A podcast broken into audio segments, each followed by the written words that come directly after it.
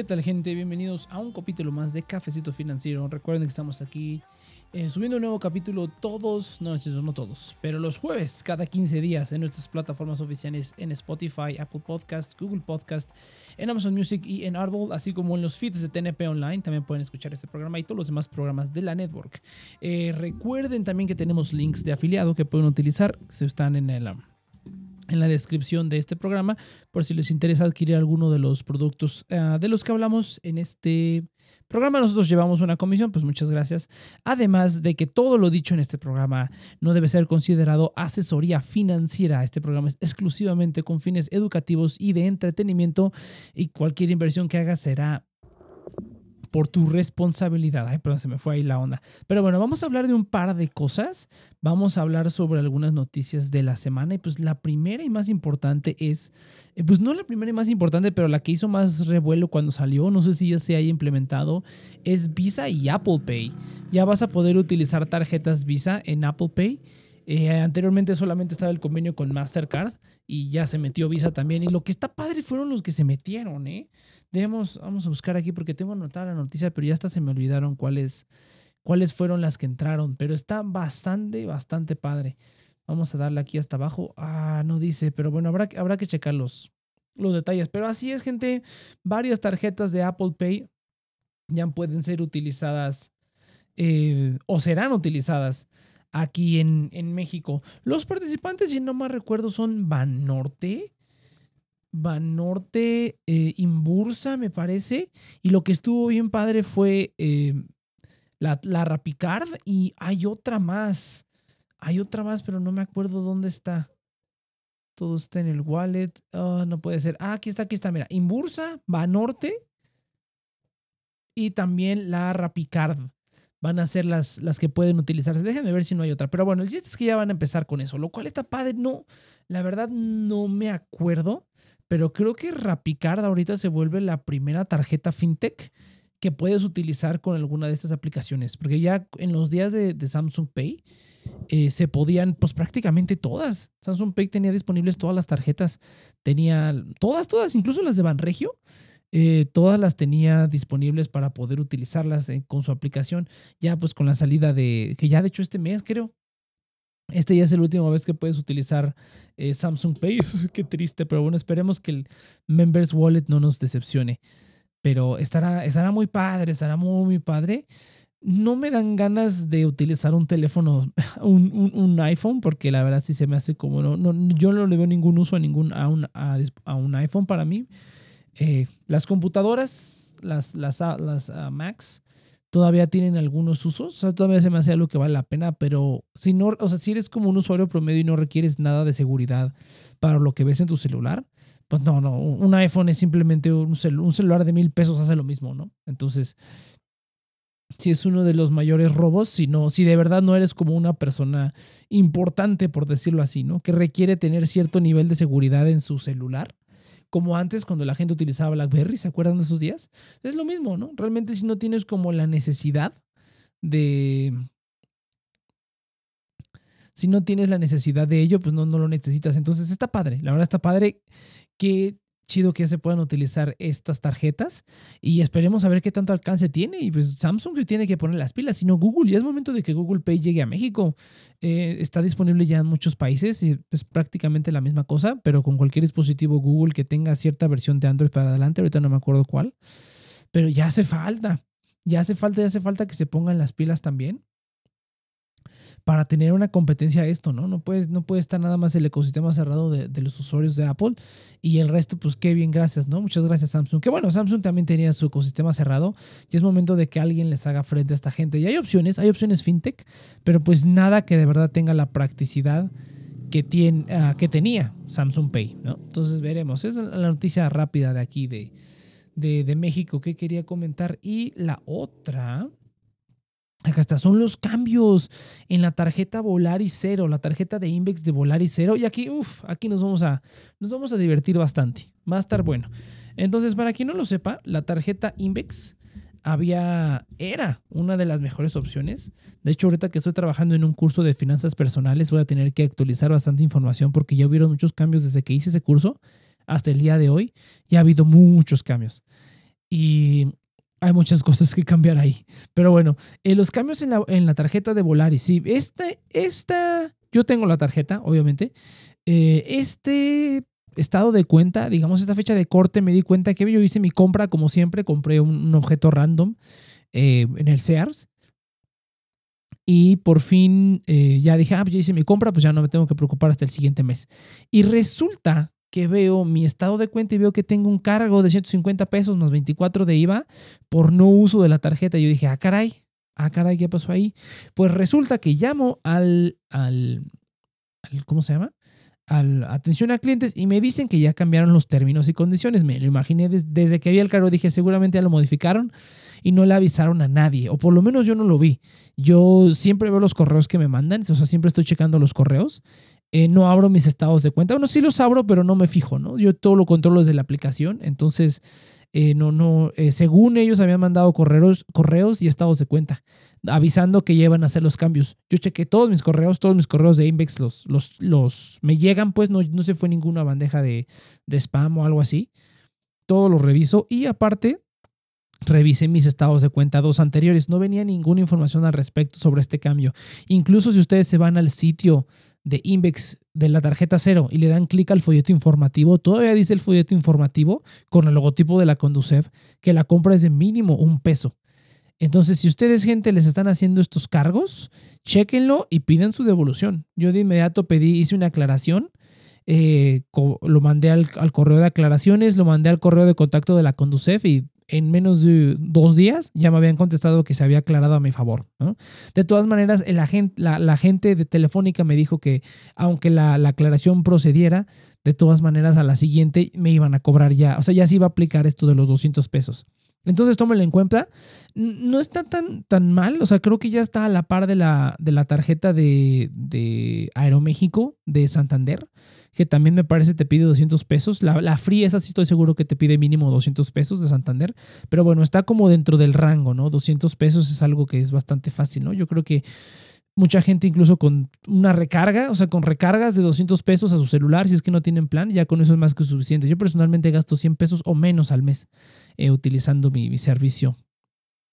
Entonces no está nada difícil pero sí es molesto, ¿no? Sobre todo porque ahorita estoy sacando varias tarjetas porque me interesa como, me interesan otras tarjetas de los bancos, pero no me las han querido soltar.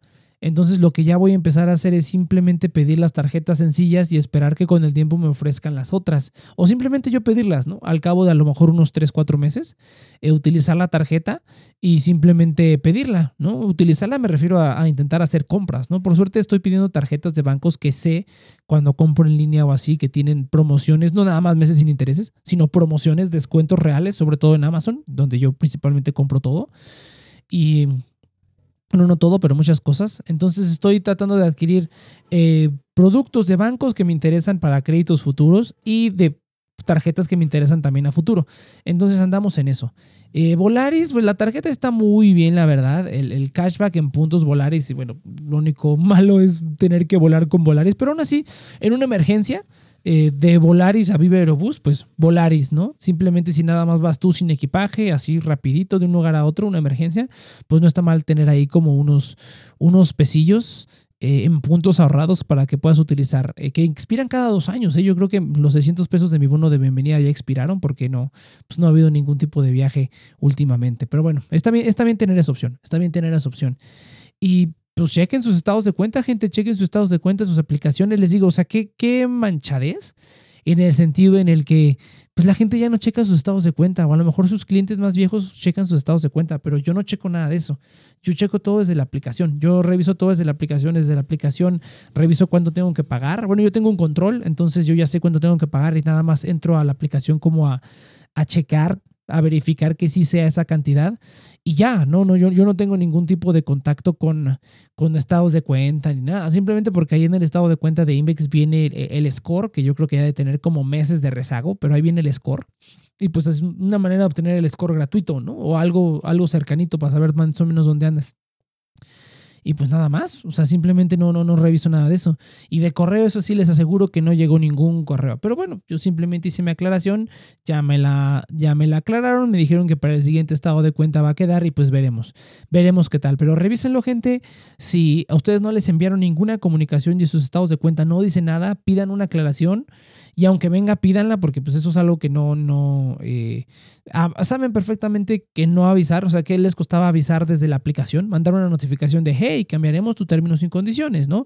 Que es, digamos, eso no, hay problema porque realmente si tú aceptas tener un servicio, básicamente te pones a merced de lo que ellos decidan. Si ellos deciden cobrar una anualidad de mil pesos, si quieres seguir con el producto, vas a tener que pagarlo. Y tú estás en la libertad de cancelarlo e irte por otro producto, si eso no te parece, ¿no? Entonces, si las reglas cambian, simplemente lo cancelas. Yo sí pensé en cancelarla porque eso a mí ya no me late, pero también es la tarjeta en la que tengo más límite de crédito y ahorita que estoy como, pues no empezando desde cero, pero parece que estoy empezando desde cero con el historial crediticio, a pesar de tener un muy buen puntaje, lo que me hace falta son las líneas de crédito altas. Es lo que más me hace falta ahorita. Y la de Invex es la más alta de todas.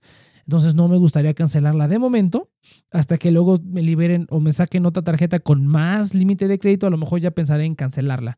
Pero de momento, pues eh, eh, no me gustaría cancelar esa línea de crédito, que es la, más alta. O sea, creo que ni siquiera todas las demás combinadas eh, se llegan a eso. Se pasaron de lanza. Me la autorizaron en un día. Nunca he contado la historia de cómo pedí la tarjeta de IMEX. La pedí y en un día ya me la habían traído. En un día, o sea, literalmente, en un, la pedí y en un día me la trajeron. Está muy, muy loco. Pero bueno, me imagino que ya están llegando al punto en el que ya, ya adquirieron suficientes clientes como para perder algunos haciendo este tipo de cambios. Pero bueno, esa es, esa es la historia y veremos y veremos. Vamos a la otra parte. Hoy sí me estoy acabando rápido. Fue unas, unas semanas medio secas. Vamos a hablar un poquito más de cripto eh, en este programa porque ahora sí le metí, le metí duro al cripto. Le metí duro al cripto. Lo primero vamos con la noticia, los referidos de Nexo. Nexo que es una plataforma que había hablado antes y que me encanta, pero no había no había, eh, no lo había puesto porque no tenía ningún plan de referidos y por fin lo agregaron. El plan de referidos, se puede encontrar el link en la descripción obviamente, se llevarán si, 10 eh, dólares si eh, depositan 100 dólares o más y además completan la verificación avanzada, que para sacarle todo el jugo a esa cuenta tienes que comprobar eh, tienes que hacer tu KYC avanzado. Para la gente que no le guste KYC, pues no, lo hagan. A la gente que sí, pues adelante, ¿no? Eh, sí, sí, sí, ya, ya, ya quedó, ya quedó. Entonces, eh, los referidos de Nexo los van a encontrar en la descripción. Además de que ya agregaron DOT y ADA a Nexo. ¿Qué es Nexo? Es una plataforma de ahorro prácticamente para criptomonedas y para fiat. Ahí es donde yo tengo mis ahorros en euros, en dólares y en libras esterlinas. Te pagan un 8% que subiría a 9%. Eh, puede subir hasta 9 de acuerdo a qué nivel de royalty tengas. Eh, puede subir hasta 9% eh, para obtener en, digamos, en normal, o sea, para obtenerlo en, el mismo, en el mismo token o en la misma moneda y hasta 12% si lo obtienes en tokens Nexo. Entonces yo no he querido hacer eso porque me tardaría muchísimo en llegar al nivel que me gustaría, pero ahorita con la bajada de los precios hicieron ese cambio de eh, el mínimo, también es un exchange, también puedes hacer todos los, los, cambios entre las monedas y todo. Está muy padre, la verdad. La plataforma de Nexo está genial. También tienen tarjeta, tarjeta de débito con 2% de cashback. Desgraciadamente esa no está disponible en México. Yo les recomiendo que si eh, tienen la oportunidad de ir a Europa o a algún lado donde sí sea aceptada, vayan. Vayan, pídanla mientras estén ahí, reciban la tarjeta y luego vénganse para acá porque si la tarjeta está padre y, les van a cobrar comisión por eh, transacción en el extranjero probablemente, pero aún así la tarjeta vale la pena tenerla. Yo desgraciadamente ya no puedo porque ya di mi dirección de México, voy a intentarlo, a lo mejor si algún día me voy para Europa, voy a hacerlo, no, importa como que solo vayan de paso, no, no, no hay problema, pueden pedir la tarjeta sin problemas. Aunque solamente estén ahí, pon la dirección de su Airbnb o la casa del compa donde se estén quedando y se las mandan sin ningún problema. Aunque sean mexicanos, no, no hay problema, simplemente con tener una dirección allá es más que suficiente.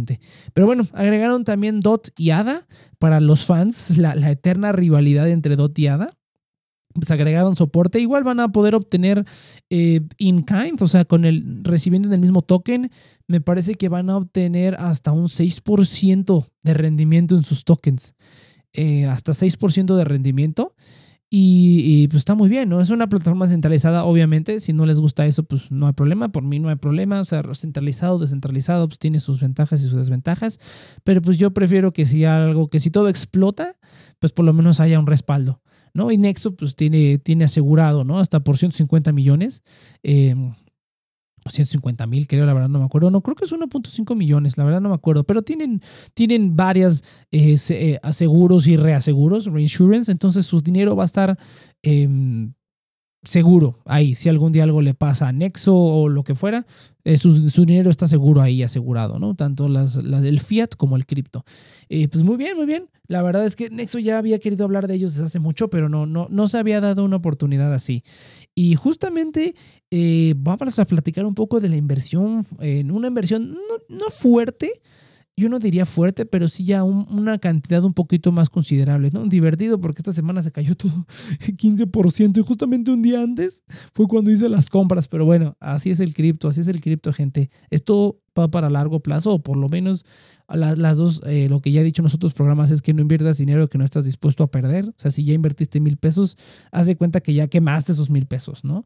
Y yo, bueno, al menos como yo lo veo, el cripto es a largo, yo no diría largo plazo, pero un mediano plazo, dependiendo ya cuáles son, son sus definiciones. Para mí esas inversiones son como de 5 a 10 años máximo dependiendo cómo se vayan moviendo las cosas en el futuro, toda la cuestión de energías renovables y así porque sí, sí va a estar interesante. Ya, yo sí creo que un, buen, no, un buen día de estos, pero en un futuro, todos o todas las criptos deberían moverse energías renovables y de esa manera va a ser muchísimo más rentable para todos, tanto para la gente que las usa como para la gente que tiene los nodos y demás, ¿no? Pero bueno, eso ya es, el futuro. Entonces, hizo una inversión bastante considerable ahora sí en criptomonedas. Vamos a revelar un poquito del, del portafolio. De hecho, me gustaría abrir con CoinMarketCap, ahí es donde yo tengo, sí, no me juzguen, yo utilizo CoinMarketCap. Este es un programa más para, para los fans del cripto. Porque va a estar, va a estar bonito. Vamos a, vamos a hablar de, de el, del portafolio, pero sí, nada más para, no para quemar programa, pero para, para, sí, pues un poco para quemar programa, porque me comí las otras noticias. Estuvo, estuvo, este, estuvo rápido, estuvo rápido. Entonces vamos a ver. Sí, esta semana ha estado brutal para el cripto, ¿eh? Ha estado brutal. Ya está, mira, tenemos el, Ah, pensé que era el, el, el, Ethereum en 1800. No, no, no. Está en 1900, Ethereum. Eh, Bitcoin ya está en 31. Sí, hemos estado. Este ya va un poquito de subida, pero pues aún así. Ahí va de bajada. Pues bueno, las posiciones. Ah, pero de hecho aquí no lo tengo todo, es cierto. Tengo que irme a mi, a mi archivo, a mi Excel. Ya por fin terminé todo mi Excel de todas las, las inversiones. Estuvo brutal, ¿eh? Brutal. Eh, fue fue un bastante tiempo, pero ya, ya está todo perfecto y automatizado. A ver si algún día lo, lo cuento. Pero así es, gente. Ahí, ahí, eh, ah, sí, es cierto, se me olvidaba el hashtag cafecito financiero. Si ustedes quieren compartir algo, ah, pueden utilizarlo, utilizar el hashtag cafecito financiero para ver. Bueno, aproximadamente haciendo todo el cálculo, ya ahora sí tengo aquí el portafolio, aproximadamente tengo un, un casi 9%, 8.9% de mi portafolio de inversiones totales en cripto. La gran mayoría está en efectivo. Yo tomo en cuenta efectivo pues todo el fiat que tengo y los metales preciosos, porque esos para mí son como efectivo. Eh, los puedo quitar, vender en cualquier momento y pues ya los tengo disponibles. Entonces la mayoría está en fiat y pues me sorprendió ver que está casi a la par con las acciones que tengo. O sea, eh, tengo acciones de Estados Unidos y de México. Eh, ambos están cerca igual del 10%, un 10% y un 12. Ah, ¿qué dice ahí? 12.2% para las acciones estadounidenses. Y pues me sorprendió que el cripto estuviera casi ahí luego, luego, ¿no? Yo pensé que iba a tener mucho más, pero no, no, no. La verdad es que quiero incrementar más la inversión en acciones para compensar el cripto, ¿no? Pero pues tengo tanto efectivo que no, no, no me preocupa tanto que, que sea así. Vamos a ver entonces. Entonces, lo, eh, lo más grande que tengo, tengo un 22%, 22 punto, ah, no, sí, 22% exactamente. Eh, la mayoría del portafolio está en cripto, digo en cripto, está en, en, Bitcoin, obviamente, ¿no? Bitcoin. Me gustaría incluso bajarlo un poquito. Siento que es mucho el Bitcoin y no, no es tan... Ah, en, bueno, a mi parecer, los, las criptos más grandes, hablando de, o sea, estoy hablando de Bitcoin y Ethereum, son las que tienen como el menor potencial de crecimiento, o sea, relativamente, ¿no? Cuando el mercado sube, Bitcoin y Ethereum pueden subir un 5, 7, 10%, pero las altcoins van a estar subiendo unas 15, 20%, 30, lo que quieras, ¿no? Entonces, digamos que Bitcoin y Ethereum es lo más seguro, entre comillas, hablando del cripto, o sea, realmente es como si compraras oro y plata, ¿no? Vas a tener un crecimiento o una caída, pero va a estar un poco más contenido. Dependiendo, ¿no? Dependiendo, obviamente, si China prohíbe otra vez y este, empiezan a perseguir a los, a los mineros, pues obviamente no va a ser así. Pero en general, pues es como lo más, lo más conservador, por así decirlo, ¿no? En el mundo del cripto, considero yo. Entonces, pues aún así, por esa razón, pues 22% del, del, portafolio está en eso. El siguiente me sorprendió, de hecho, en un 12% tengo PaxG. PaxG es una stablecoin que sigue el precio del oro. Entonces, básicamente es como cripto oro, ¿no? Por ejemplo, a mí, yo creo que ya lo he dicho alguna vez, me encanta el oro. Eh, me encanta, me encanta el oro. Y pues invierto en él, ¿no? Eh, más por, por tener como esa, esa estabilidad y además de obtener rendimientos, ¿no? En Nexo puedes obtener ahí mismo rendimientos con Paxi. Me parece, no está sponsoreado, pero, pero ahora sí ah, dio la casualidad de que hubo estas noticias de Nexo y aparte hice esta misma semana la compra del portafolio, ¿no? Entonces 12% Paxi, eh, igual podría considerar disminuirlo un poquito. Eh, pero también ahí mismo donde lo tengo en Nexo, las restricciones, eh, el, el, trade mínimo era de 15 dólares, ahorita por la bajada de los precios lo pusieron otra vez en 40. Eh, si no pueden contener, si no pueden eh, mantener sus, sus, ah, sus niveles y tienen que regresar otra vez a hacer trades de 40, pues mejor no pongan un límite de 15 para que engañan a la gente, ¿no? Pero bueno, entonces me sorprendió que en un 12% PAXI Pensé que iba a tenerlo un poquito menos, pero ya eh, lo bueno de allá hacer, haber hecho ya todo estos, todas estas gráficas es de ver exactamente cuál, cuál era la repartición, ¿no? Después en un 10% tengo ETH, tengo Ethereum. Eh, me encantaría agregar más. De hecho, creo que voy a agregar más. Eh, Ethereum ahorita hay que aprovechar que está baratón. Hace unos meses andábamos al doble, 4 mil dólares. Hace un par de mesecillos. Ahorita creo que es momento de, si quieren empezarlo, a a invertirlo. Yo lo que siempre, bueno, lo que usualmente hago es hacerlo siempre escalonado. Tengo como un límite, un tope, un techo de cuánto quiero invertir en, cierto periodo de tiempo y lo voy distribuyendo dependiendo de cómo vea los precios, ¿no? Si veo que está subiendo muy agresivamente, a lo mejor lo hago escalonado y simplemente compro, no sé, digamos 100, 100 y 100, como en tres etapas. Si veo que está cayéndose muy feo, a lo mejor me detengo un poco, pero yo lo hago siempre escalonado. Siempre trato de comprar escalonado para que si de repente sube o se cae, se cae horrible, 20%, algo así, tener todavía como es parte de ese presupuesto, de ese techo que yo ya puse. Digamos que mi límite son mil, mil pesos o mil dólares, lo que quieran.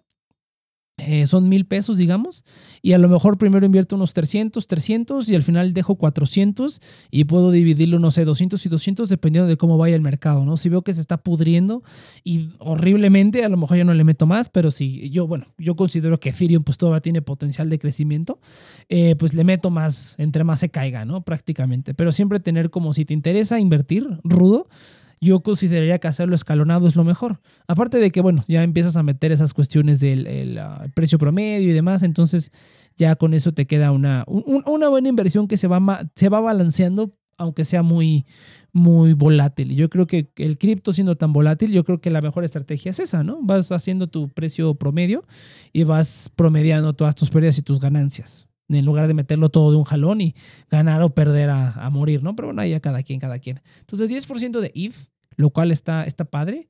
¿Cuál sería el siguiente? Ya no veo nada. Eh, en 8% tengo BCH, tengo Bitcoin Cash, eh, que es una moneda que también me gusta porque es, sigue, prácticamente sigue al Bitcoin y sí se mueve más violentamente. Eh, esas caídas y subidas. Y pues las comisiones son baratas, realmente es lo único que me gusta del Bitcoin Cash, es una de las principales altcoins. Ya estoy pensando, de hecho, eliminar varias cosas de aquí. Eh, ya, no, ya no quiero tener varias cosas de aquí, ya quiero cambiarlas por algo que me guste más. Pero de momento, pues eh, Bitcoin Cash es uno de los que tengo nominado para hacer eso. Eh, pero bueno, en 8% tengo Bitcoin Cash. Después aquí es donde va a entrar lo, lo padre. E, en un 7.1%, de hecho creo que todas las demás tienen 7.1% porque les metí la misma cantidad de dinero, entonces la composición es la misma.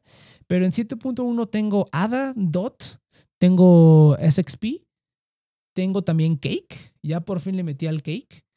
Y creo que nada más. Si eso lo tengo en 7%, estos son menores. Entonces sí, en 7% nada más eso. Tengo ADA, DOT, SXP o Swipe y Cake. ¿Desde cuándo que quería entrar al Cake? Bueno, ADA y, DOT, pues mm, eh, casi casi se explica solo. Son las, las, ah, las blockchains que compiten. Y ya se vienen las, las auctions, ¿cómo se dice en español? Ay, no me acuerdo, se me fue la palabra en español, pero las auctions de las parachains ya se vienen. Creo que las de Kusama ya empezaron, ya están, y las de Polkadot también ya están ya están por ahí. Entonces DOT también creo que tiene una infraestructura brutal, demasiado complicada como para meterme ya a las cuestiones de las parachains y todo ese rollo. Y cada parachain tiene su toque. No, no, no, es un, es un rollo total. Eh, pero si les interesa como un plan de infraestructura brutal, creo que DOT ahí sí es donde, donde está. O sea, no, no, no tiene comparación. O sea, no puede ser que hasta tenga, tiene como quién sabe cuántos tokens derivados, por decirlo así, ¿no? Pero DOT es algo que le veo bastante, bastante potencial. Eh, yo sí creo que el cripto nunca va a tener una aceptación mainstream, ojalá, pero no lo creo. Siempre se va a mantener como en el nicho de la gente que nos, nos metemos a esto, pero ese nicho va a ir creciendo mucho más, ¿no? Y es un nicho muy grande, ¿no? Simplemente cuánto es el market cap de todo el, de todo el cripto universo. Entonces va a seguir creciendo, espero que siga creciendo, porque si no, qué triste. Pero yo creo que sí vamos a ir creciendo y pues le metemos dinero, ¿no? Nosotros mismos mantenemos esta comunidad de dinero y así es como hay que seguirle haciendo. Entonces DOT, bastante un proyecto bastante interesante. ADA también me interese. Eh, me gusta también, no soy enemigo de nadie, entonces yo prefiero apostarle a los dos y a Ethereum también, obviamente. ADA no creo que le meta mucho más pronto, pero DOT yo creo que sí. De hecho, me hubiera gustado meterle más. Me hubiera gustado meterle un poquitín más porque sí está poniendo padre. Eh, estas dos las tengo en staking, de hecho, las tengo en Binance. Entonces tengo staking, alcancé los stakings. Eh, los de 30 días nada más, los demás toda la vida están agotados. Es imposible agarrar un staking de 60 o de 90 días, o es imposible, hay que estar muy al pendiente. Pero el de 30 días todavía lo, alcanzas fácil. El swipe, porque me gusta, de hecho, el, ecosistema de swipe, eh, pienso también obtener la tarjeta. Eh, principalmente las tarjetas de débito son brutales. Lástima que no estén disponibles aquí en México, pero igual, Swipe, si algún día, ya cuando termine todo esto, o ahorita incluso toda esta cuestión de la pandemia, pueden darse una vuelta por Europa, les recomiendo ampliamente que pidan todas las tarjetas fintech que puedan, porque hay muchísimas muy buenas y que pueden utilizar aquí desde México y siendo mexicanos. No hay ningún problema. Prácticamente lo único que necesitan es una dirección a donde les llegue la tarjeta y pueden hacer todo lo demás desde aquí. No hay ningún tipo de problema. Entonces, Swipe, me gusta también el ecosistema eh, me interesan las tarjetas de débito y para obtenerlas buenas pues hay que hacer staking, hay que hacer staking del token. Entonces este lo tengo en DeFi Staking, también lo tengo en, en Binance de momento, pero obviamente cuando tenga ya la, la, wallet me interesa pasar el staking directamente ahí y ahí lo tenemos. Eh, pero bueno, ahí está también. Y Cake, obviamente Cake, pues casi casi self-explanatory, es como el, el, el, el DEX no oficial de Binance que es lo que a mucha gente no le gusta, que Binance como que es una entidad muy poderosa y aunque tenga como Cake, Pancake Swap, que es técnicamente descentralizado, como que medio mundo de ahí son de Binance y no sabemos exactamente dónde está la situación. Entonces, definitivamente Binance es una empresa que tiene mucho poder en cripto. O sea, tiene mucho, mucho poder en cripto.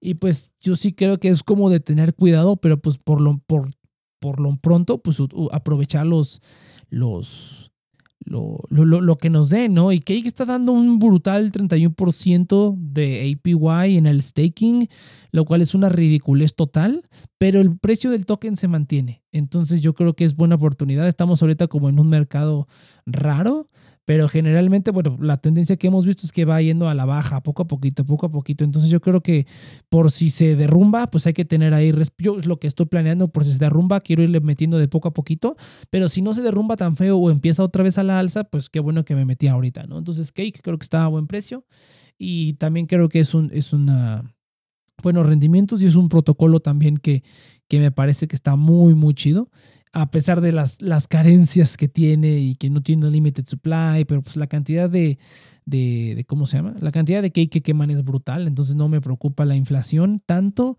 me preocupa sí la, la, circulación del token y que la verdad la gente siga utilizándolo. Y pues sí, la verdad es que mientras, mientras la Binance Smart Chain ha sido la bendición, simplemente yo me acuerdo que antes de que eh, se pusiera toda la locura en Ethereum, eh, el, el BNB costaba 35 dólares, ahorita está en 300 y pico, ¿no? Subió 10 por 10 veces, ¿no? 100 veces. Subió una, de una manera brutal. Yo me acordaba cuando estaba en 27 dólares y pensaba, uy, debería comprar BNB porque se ve bonito y de repente explotó y de repente ya todo el mundo está en Binance Smart Chain. Se han puesto las pilas muy, muy cañón y Ethereum no ha habido ni cómo defenderlo. Con esas gas fees eh, los usuarios de, un, de Uniswap los respeto ampliamente porque la gente pagaba gas fees de 49, 50 dólares. Era una cosa cerdísima y las pagaban, las pagaban porque la cantidad de dinero que se mueve ahí es brutal. Yo personalmente no, no, no, no, no llego a ese nivel todavía. Eh, sí me interesan algunas eh, plataformas en Ethereum. También le quiero meter a Aave desde cuando. El token últimamente ha caído bastante de precio y pues, también ha tenido una subida brutal antes de toda esta catástrofe, pero aún también me interesa, ¿no? Y creo que en Celsius, en Celsius están dando también el, el, el rendimiento en, en, en, Aave. O simplemente meterte al DeFi, ¿no? Y meter ahí en staking. Pero últimamente no han estado tan padres los, los, los los intereses, el, rendimiento, entonces no, no, me ha gustado y he preferido meterme pues centralizado ahorita de momento, pero en algún momento voy a ponerme. Me interesa el liquidity pool de Cake, el liquidity pool de Cake, que es un, alguno relativamente seguro como BNB Cake, es uno que se utiliza mucho. Eh, me interesa meterme ahí eventualmente, pero de momento pues creo que el staking en Binance está bien, te dan 31 a 30 días, 31% a 30 días y te están dando 39, no es cierto, 36% a, a 60 días. A 90 días ha de ser algo cerdísimo, creo que es 45, una cosa así, y pues siempre está agotado el staking a 90 días. Pero bueno, entonces esto está muy bien, eh, desde cuando le traía ganitas a Cake a PancakeSwap y vamos a ver, ah, fíjate, me salté una posición aquí con un poquito más de capital. Eh, BNB lo tengo a 7.5%. BNB igual. O sea, qué tristeza que no me metí cuando costaba 27 dólares. Ahorita ya es un poco tarde eh, porque ya estamos en un mercado yo creo que va hacia la baja o probablemente estemos hacia la baja o en, un, en unos movimientos raros en el que no vamos a explotar, pero tampoco se va a pudrir todo. Entonces yo digo que es el momento para, para entrarle y aguantar las, las, las caídas. Y sí, BNB, qué triste que me estoy metiendo hasta ahorita, pero bueno, eso, eso me pasa. Eso me pasa. Bueno, también antes no sabía tanto, ni tenía idea de muchas cosas, entonces invertir así a lo tonto, si no debió haber sido lo mejor, pero bueno, hubiera dado resultados buenos, pero si no, no hubiera sido lo más adecuado. Pero BNB, también tengo ya una partecita. Esta la, tristemente la pasé al, a, la, a la cuenta de, de ahorro en Nexo, está, está dando ahí el 5%. Tristemente porque cuando lo compré y lo compré en Binance, cuando lo compré en Binance, eh, estaba agotado el staking y después como de un día o después, desde el mismo día después de unas horas, se liberó el staking. Y ya dije, maldita sea, tanto el staking en la plataforma como el DeFi staking. El DeFi staking estaba dando 8% y es, staking en, en, la Binance Smart Chain. Entonces estaba como, no es seguro, o sea, tiene sus riesgos. El staking, el DeFi staking tiene sus riesgos, por supuesto, pero pues lo que es BNB y, y eh, eh, SXP siempre está agotado el staking, el DeFi staking siempre está agotado. Lo demás, ahí está. Y pues también aproveché de una vez y compré un poquitito. Ahí está el BNB también dando ahí sus, sus rendimientos. Eh, después tenemos tenemos más o menos dos, dos en, la, en la misma proporción también. Tengo LTC y, XLM. También tengo en 4% cada uno. Estos son dos, el LTC igual, el mismo racional que con el BCH. Eh, tiene, se mueve más violentamente, pero con el Bitcoin, lo cual está padre y, las comisiones eran bajas, o por lo menos ahorita ya son bajas. Llegó un momento cuando estaba altísimo el precio, que las comisiones eran de un dólar, casi llegó al dólar o más. Ahorita ya han de estar menos, en 14 centavos, una cosa así. Pero bueno, me interesa también, sobre todo también estas monedas, porque son las compatibles con los exchanges aquí en México, o sea, Bitso y Tauros. Entonces también eso está bien. Eso está bien porque puedes pasarlo a fiat pesos ah, fácilmente, ¿no? No tienes que estar haciendo, eh, pagando tanta comisión, ni meterte un exchange, ni nada, ¿no? Entonces, esas dos principalmente son por esas dos razones. Pero el LTC no se mueve, se mueve un poquito más violento que el, que el BTC, pero no tanto como el BCH. Además de que las comisiones son más grandes, por eso es que la posición es pequeñita.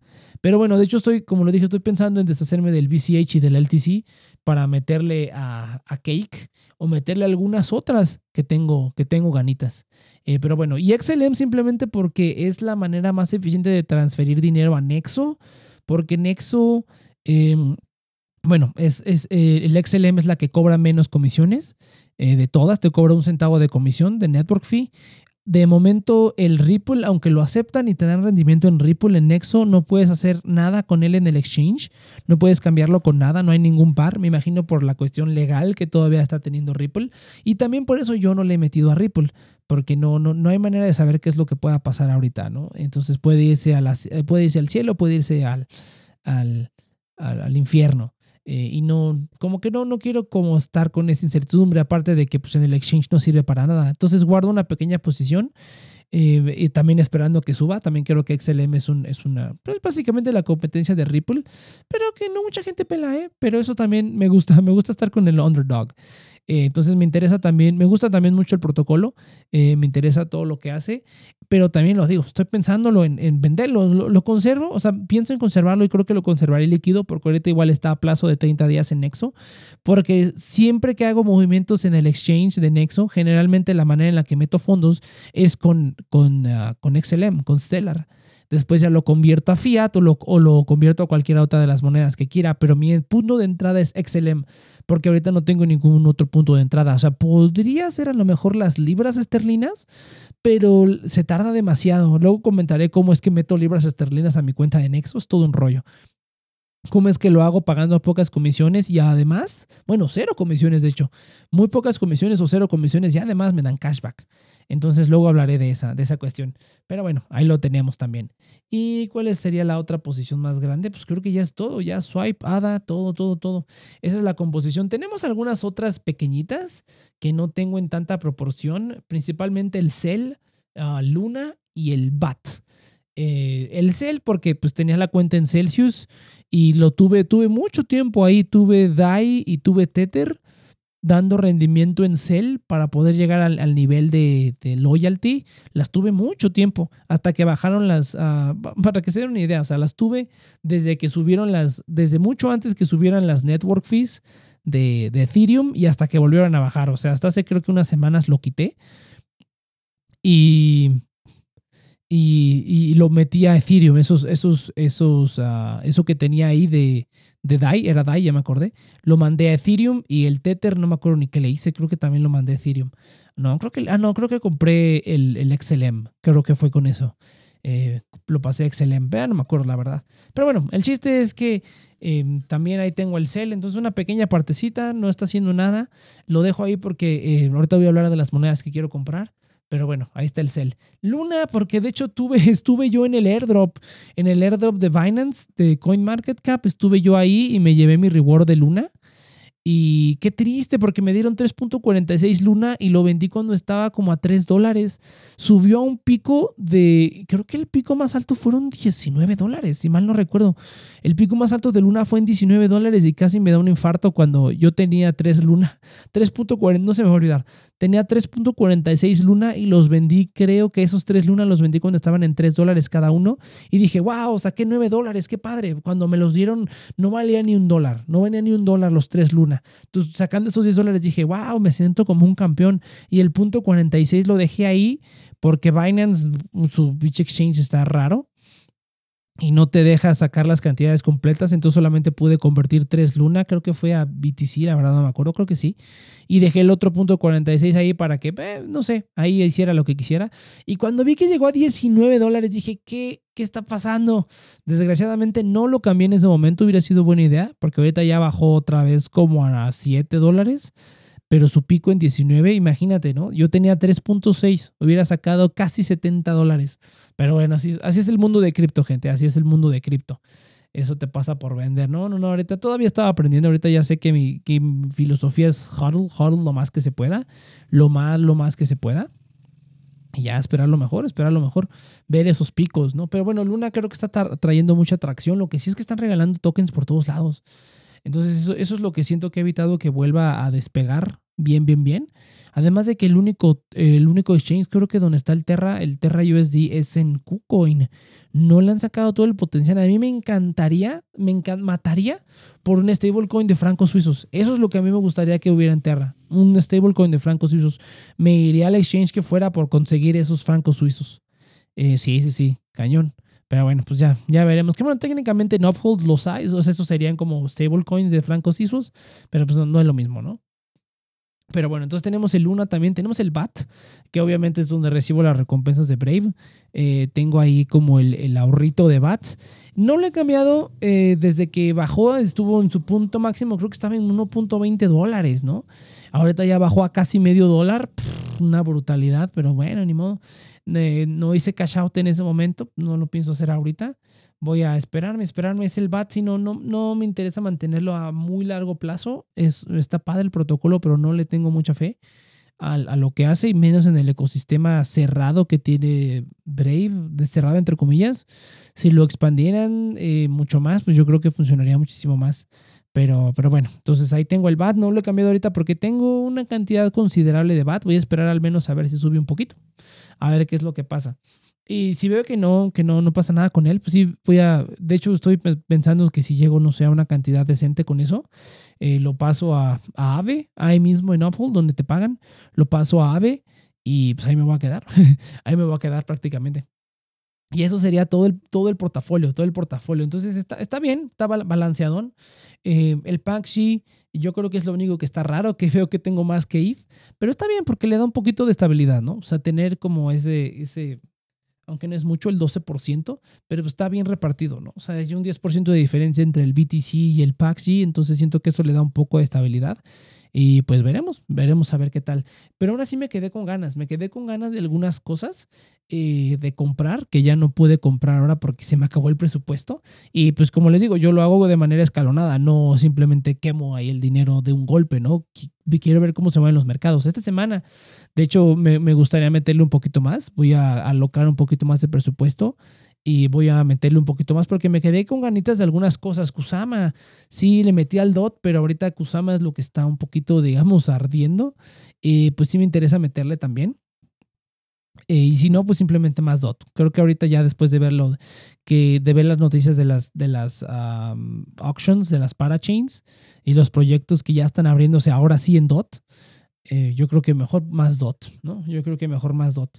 Eh, Solana, Solana es otro que también me interesa, el ecosistema está muy, muy interesante, está agarrando bastante tracción, ya agarró bastante tracción, ya hay muchos, creo que está llegando, está ahorita en un punto de estabilidad Solana y de aquí yo creo que un buen día va a explotar como alguna vez lo hizo Ethereum. O sea, de un día va a explotar bien bonito Solana. A pesar de las cosas raritas que tiene, creo que de todos los proyectos, de todos los protocolos que hay, de todos estos como ecosistemas que están compitiendo, que hay muchos más, ¿no? Synthetix, Matic, Tron, puedes nombrar un millón, ¿no? Pero creo que Solana ha tenido una, una aceptación y un apoyo muy rápido de muchos nombres grandes yo creo que no es como, no es accidente, pero bueno, como les digo, ya cada quien. Pero Solana también quiero agregar una posición y está el staking, está dando 10, creo que están dando 10 a 30 días en Binance y 12 a 60 días en Binance también. Entonces aprovechar también los stakings, está, está muy bien el staking ahorita. Y eh, Sand, también de hecho quiero meterle al Sand. Eh, esta semana fue brutal porque justamente la semana pasada eh, que empecé, que hice las compras, dije, ay, pues ojalá me alcance para el Sand. Lo dejé un poquito más abajo porque no era mi prioridad el Sand, pero justamente esta semana subió de manera brutal, subió como 40%, una cosa así. Ahorita ya está bajando, pero subió como 40%. Aún así no hubiera estado tan bien porque yo en cuanto todas estas compras les digo son a largo plazo. Entonces el Sand seguramente lo hubiera tenido bloqueado en staking y no lo hubiera, no hubiera podido sacar esas ganancias. Entonces, de cualquier manera, si ahorita se va al suelo, creo que es mejor meterle a Sand, pero sí, me, eh, me gusta Sand, me gusta el ecosistema, eh, más que todos los proyectos de videojuegos de NFTs, yo creo que Sand es el que como me hace más sentido. Siento que le hace falta una magia para que pegue pero aún así me gusta el, el, protocolo, me gusta lo que hacen. A mí lo que me interesa es comprar land. Ya fíjate que ya no he investigado cómo han estado las, las ventas de land, se acaban en segundos. Eh, puedes comprar siempre, o sea, como este, en la recompra, en los, con los revendedores, pues. Pero pues no, no, ahorita los precios serán exorbitantes, pero pues si pega van a ser más antes, ¿no? Entonces lo único que puedo hacer para meterme ese ecosistema ahorita es meterle al Sand, que todavía está baratón. Es un utility token, no creo que suba tanto, pero pues podría ser, ¿no? Podría ser dependiendo de ver si le ponen la magia. Les digo que esta semana fueron como 40%, ahorita ya está bajando otra vez, pero 40% y dije, pero bueno, no, no importa porque lo hubiera tenido bloqueado no, no hubiera podido hacer nada. Dash también es uno que me interesaba meterme. Ya me estoy arrepintiendo. Era la misma, una de las mismas razones por las cuales le metí a BCH y a LTC, porque son altcoins principales, gran, eh, altamente aceptadas en muchos lados y de comisiones bajas, ¿no? Y de gas fees bajitos. Principalmente por eso me interesaba el Dash pero ahorita siento que ya mucha gente se olvidó del Dash, ya lo que lo hacía único ya se olvidó y ya no importa mucho, la verdad. En ese caso mejor Monero, que Monero sí es una sí es un protocolo que sí dices, "Ay, no manches, XMR sí es algo bien bien brutal" y que si a ti te interesa la privacidad y como todos los beneficios que de verdad da como un privacy token, mejor te metes a Monero, no por nada explotó, explotó recientemente, bueno, no recientemente, pero ha explotado de precio. Yo me acuerdo cuando el Monero valía era más más barato que, que Dash y que Zcash. Eh, y ahorita ya son creo 300 dólares por token. Eh, brutal, brutal. Monero creció de manera brutal. Entonces, y le han hecho cambios muy, muy buenos y muy interesantes. Toda esta cuestión de cómo funciona el, algoritmo y todo esto, la resistencia la minería de, de ASICs. No, no, no, no, es, es una cosa brutal, eh, Monero. Además de que es un 100% privacy token. Eh, entonces yo creo que el Dash ya está perdiendo un poquito el encanto para mí. A lo mejor lo utilizaré como medio de cambio, como cuando quiera pagar algo, ah, lo pagaré a través de Dash, ¿no? Sí, lo aceptan. Hay muchos lugares donde sí, hay muchos lugares donde no. Pero ah, Dash ya ha sido complicado como ponerle una, una casita. Pero bueno, me interesa ah, meterle un poquito. También se mueve más violentamente que todas las demás altcoins. Cuando se mueve, se mueve cañón. Eh, algunas veces he tenido movimientos de que despierto y dije, wow, 60%, 60%, no les miento. Desperté y había se había movido 60%. Dije, wow, qué padre. Pero bueno, pues ahí, ya cada quien. Eh, ¿Qué otras cosas tenemos aquí? GRT, sushi y fun. fun es el que es, es, es el wild card aquí. Eh, pero GRT eh, está dando buen staking, el protocolo me gusta, no sé, por protocolo me refiero como al proyecto, el proyecto me busca, me, me gusta, siento que la escalabilidad del proyecto es muy pequeñita. Es, es, como muy, o sea, si de por sí todo esto es de nicho, o sea, esto es un nicho de un nicho de un nicho. Si, si se implementa está genial, o sea, obviamente está genial, genial, genial. Y es como, bueno, obviamente todos estos proyectos son ambiciosos, yo creo que todos estos proyectos son ambiciosos, pero yo creo que GRT es el que tiene como muchas cosas en contra de él, que ya ni siquiera están en control de nadie, ni de, ni de los del proyecto, ni de nosotros, ni de la gente que lo utiliza, o sea, muchas, muchas cosas. Entonces la adopción de GRT la veo un poco más difícil, pero igual me interesa. El infame Sushi. Sushi Exchange. También me interesa el, staking, está bueno, pero ay, veremos, veremos. Y el fun, el fun token, simplemente porque es algo que es un, es un, pues yo no diría shit token, pero sí es algo que se ve bien meco, pero ha estado avanzando bastante en el, en el market cap la, propuesta también está, pues igual, eh, interesante, pero inútil. ¿Me explico? O sea, si, si algo me gusta del cripto es que la gran mayoría aporta algo como a la humanidad o a la gente que la utiliza y FON es el único que no aporta nada, que al contrario, siento que nos está devolucionando. Pero tienen un staking de 45% en Binance, aparte de que la idea realmente está correcta, ¿no? Por ahí creo que a lo mejor está, está subiendo mucho en, en los en los trends, este Born Rocket. Es básicamente una tienda de NFTs para adultos, lo cual digo, está chido, pero esa es la parte de la ociosidad que no me gusta, que, que bueno, que personalmente digo, pero el cripto es para hacer avanzar a la humanidad, no para hacer los mismos errores que cometimos en el mundo real, ¿no? Pero bueno, la, verdad es que el, el, sexo vende, muchachos, el sexo vende y pues hay que aprovecharlo. Entonces, FON, siento que va por ahí, no le quiero, no le quiero meter mucho, nada, de hecho, creo que a lo mejor unos unos eh, muy poquito, muy poquito. O sea, estoy hablando de a lo mejor 10 euros. 10 euros y eso es todo. No creo que vaya a meterle más nunca. Y si se va, si se va, si se tumba, pues qué bien. Y si se va al cielo, pues excelente, ¿no? Ese sí. No voy a tener ningún inconveniente por, por cualquiera de los dos, porque va a ser una cantidad diminuta. Y si de verdad nace de 100x, pues de 10 a 100, por mí está excelente. Pero bueno, ese es el, resumen, la, inversión fuerte del, del cripto que se hizo esta semana. Y me gusta, me gusta cómo va quedando el portafolio. Realmente creo que del costo de la inversión total, o sea, de cuánto fue total todo lo que yo invertí, creo que nada más aproximadamente la mitad la puse yo. La otra mitad la he obtenido de, de airdrops, de recompensas por hacer cosas, de, de, otras fuentes gratuitas. Y eso está padre porque yo siempre he dicho, o bueno, antes decía que si no te gusta el cripto, pues no lo compres, obténlo gratis, ¿no? Tantas cosas, tantas maneras que hay de obtener cripto gratis, pues puedes hacerlo sin ningún problema. Si no te gusta, ¿no? Si vas empezando. Y la mayoría de esto pues lo obtuve ya fuera cashback de Taurus, ya fuera cashback al hacer movimientos con mis tarjetas de crédito, eh, al estar haciendo movimientos de, divisas y cosas así, pues fueron, en la mayoría fue dinero que conseguí gratis, por decirlo de alguna manera. Eh, y fue, esta fue como la primera inversión real que hice. En, en, algunas de esas monedas que ya tenía bastante tiempo queriendo. Y pues todavía me falta, como les digo, creo que Solana es el único que me gustaría y a lo mejor un poquito más de Cake. Eh, un poquito más de Cake, un poquito más de If. De hecho, me gustaría meterle a, a, todo otra vez. Por lo menos otra ronda de invención a, Cake, BNB, Swipe, a, todo. A Cake, BNB, Swipe, eh, Dot, ADA, ETH. Bitcoin, de hecho, creo no le quiero mover más, a lo mejor un poquitito más, pero ahí ya lo obtendré de alguna fuente gratuita. Eh, a lo mejor es muy probable que venda VCH y LTC. Voy a esperar a lo mejor un poquito a que el mercado se recupere. Eh, o, no, simplemente ya lo venden cuando se libere el siguiente término, que todo lo tengo a, o lo tengo en staking o lo tengo en ahorro de plazo fijo de 30 días, ¿no? El ADA creo que es el que tengo a, el ADA lo tengo a 60 días, ni cuenta me di. Entonces el siguiente lote pues también tiene que ir a 60 días para, para que compense, ¿no?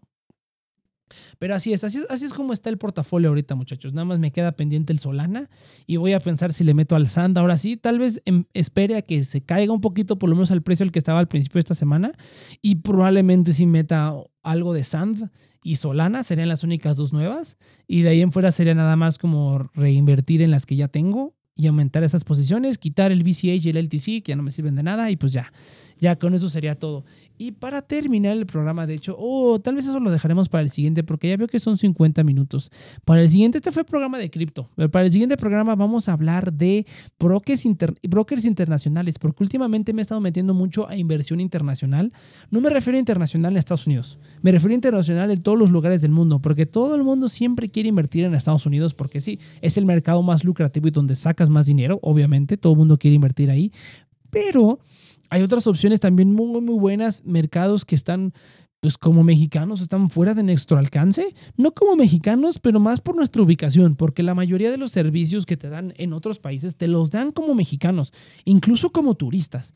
O sea, tú ahí en, en Europa puedes abrir servicios financieros, como ya lo dije antes, y de criptomonedas siendo mexicano, simplemente con que tú estés ahí para recibir tu tarjeta o simplemente digas, aquí, aquí, es, donde, aquí es donde está mi ubicación, no tienes que vivir ahí. En algunos casos sí, en algunos casos sí tienes que tener una residencia permanente, en algunos casos no, simplemente te piden la dirección para donde te llegue la tarjeta y no necesitas tener una residencia, o sea, puedes ir en unas vacaciones y obtener los servicios. Hay unos que sí, hay unos que no, pero está muy interesante y me metí como un mar de cosas investigando sobre inversión internacional.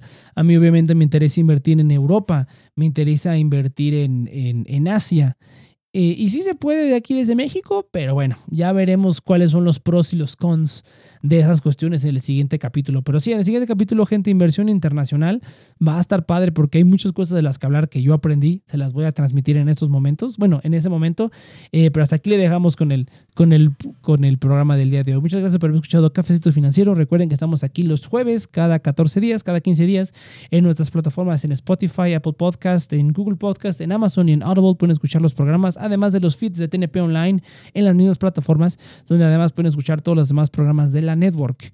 Y qué otra cosa, recuerden que los eh, links de afiliados para todos los servicios que, que, hablé ahorita los vamos a dejar en la descripción por si les interesa. Pues, yo me llevo ahí una comisioncilla. El equipo se lleva una comisión, entonces muchas gracias por eso y nos vemos a la siguiente.